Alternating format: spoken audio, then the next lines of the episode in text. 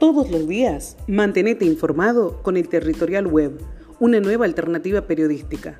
El Territorial Web te brinda noticias del ámbito local, nacional e internacional. Además, todas las noticias sobre salud, ciencia y tecnología, deportes y espectáculos. El Territorial Web, tu portal de noticias.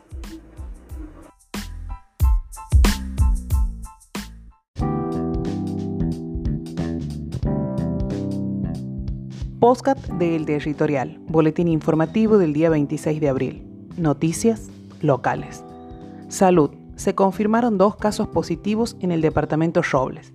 En el día de la fecha se confirmaron dos casos con residencias en el departamento Roble, por lo que se reportaron un total de 14 casos confirmados en la provincia, de los cuales 5 se encuentran recuperados. En relación a los dos nuevos casos confirmados, se informa que el día 24 arribó a la provincia específicamente del departamento Robles un contingente de trabajadores rurales provenientes de la provincia de Río Negro, desde el momento de su llegada, sus integrantes fueron aislados previamente e inmediatamente el Ministerio de Salud les realizó los estudios de diagnósticos, hisopado y diagnóstico a través de PCR. De esta manera, se confirmó un caso positivo en el día de ayer y dos casos positivos en el día de la fecha. El resto del contingente, cuyo resultado fue negativo, se encuentra en aislamiento sanitario por haber tenido contacto estrecho con casos confirmados y por proceder del mismo lugar de la provincia de Río Negro. Además, se reporta un caso confirmado que se encuentra internado en la provincia de Buenos Aires. En el día de la fecha se descartaron 18 casos, dando un total de 139 descartados. Se descartaron 9 personas definidos como contacto estrecho de un caso confirmado.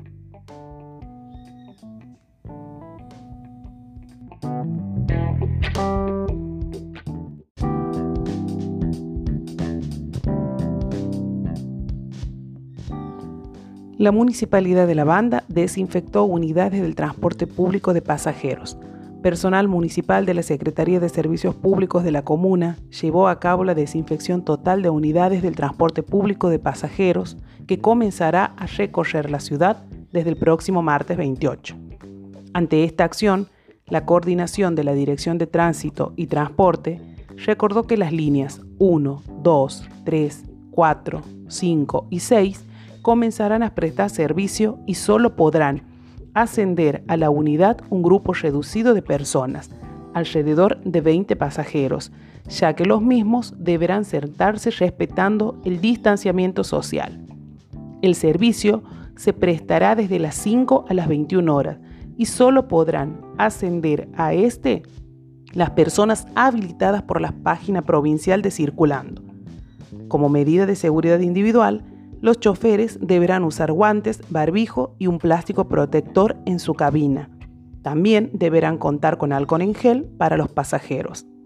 De acuerdo a lo manifestado por el secretario de Servicios Públicos, Fernando Vázquez, una vez que comienzan a circular los colectivos, personal de la municipalidad se colocará en puntos estratégicos para desinfectar con rociadores y rejillas las manijas que son constantemente usadas por los pasajeros. Además, se coordinará con los empresarios para que en los puntos de donde parten los colectivos se encuentren personal con máquinas del municipio para desinfectar en profundidad cada unidad móvil al finalizar su recorrido. Por otra parte, el coordinador de tránsito, Diego Juárez, sostuvo que estas medidas de desinfección en las unidades móviles y en las instalaciones de las empresas son para viajar con mayor seguridad tanto para los usuarios de este servicio como para los choferes. Cabe recordar que los taxis y, y radiotaxis también ofrecerán su servicio de puerta a puerta a partir del martes 28 y solo podrán circular de 9 a 21 con un solo pasajero, tomando las mismas medidas de seguridad que los colectivos.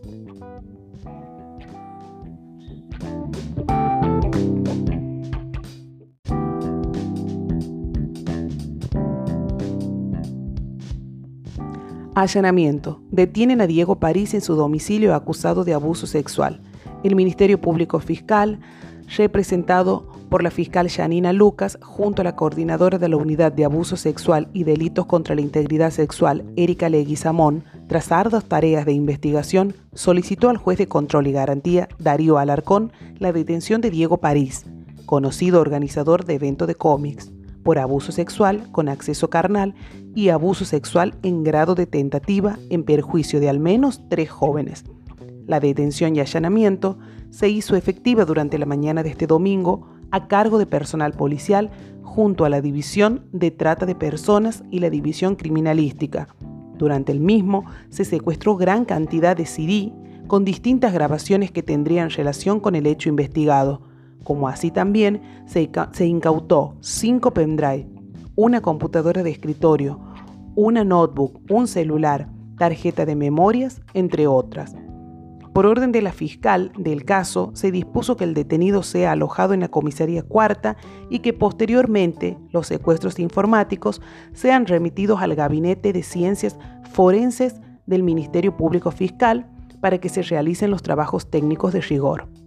Asimismo, la Fiscalía informa que la investigación continuará junto a personal policial, trata de personas y división ciberdelitos con la búsqueda e identificación de al menos 12 víctimas, algunas actualmente radicadas en el exterior del país. A la vez, no se descarta la realización de nuevos allanamientos.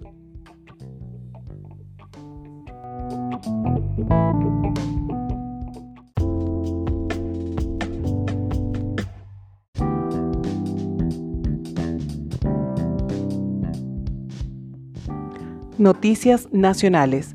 Fernández anunció la extensión del aislamiento hasta el 10 de mayo. El presidente Alberto Fernández anunció la extensión del aislamiento social preventivo y obligatorio por el coronavirus hasta el 10 de mayo.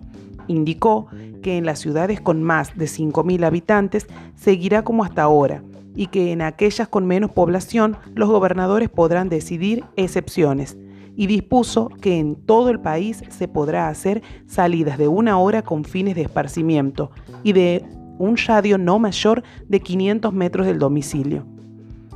En la presentación que hizo desde la residencia de Olivos, el jefe de Estado aseguró que estamos lejos de decir que está todo terminado y destacó que hemos avanzado mucho, pero advirtió que esto no quiere decir que está resuelto el tema el presidente, que estuvo acompañado por el jefe de gabinete Santiago Cafiero, los ministros de Salud Ginés González García del Interior, Eduardo Guado de Pedro, y la secretaria de Acceso a la Salud, Carla Bisotti, sostuvo que su mayor preocupación es que el día después de la pandemia la economía vuelva a recuperar su actividad tan pronto se pueda.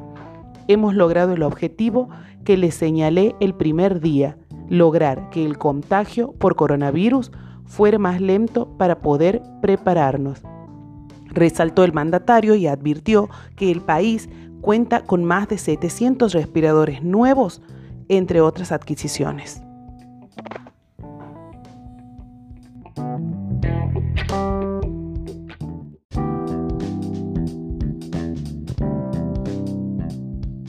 Misiones y Mendoza no aplicarán el permiso de esparcimiento de una hora.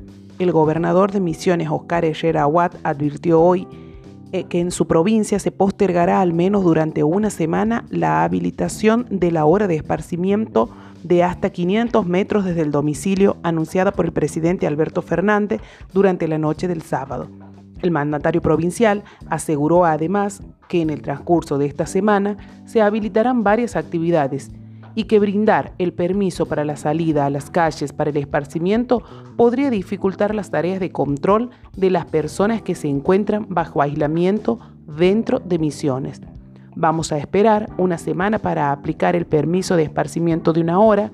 Tenemos muchas actividades y no se puede salir de golpe en esto, afirmó el gobernador.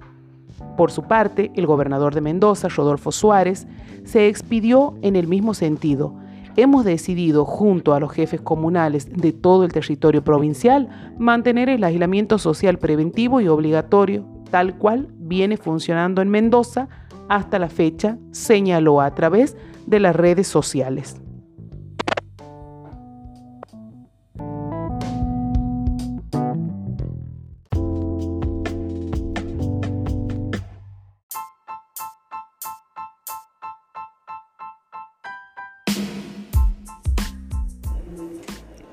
Todos los días, mantenete informado con el Territorial Web, una nueva alternativa periodística.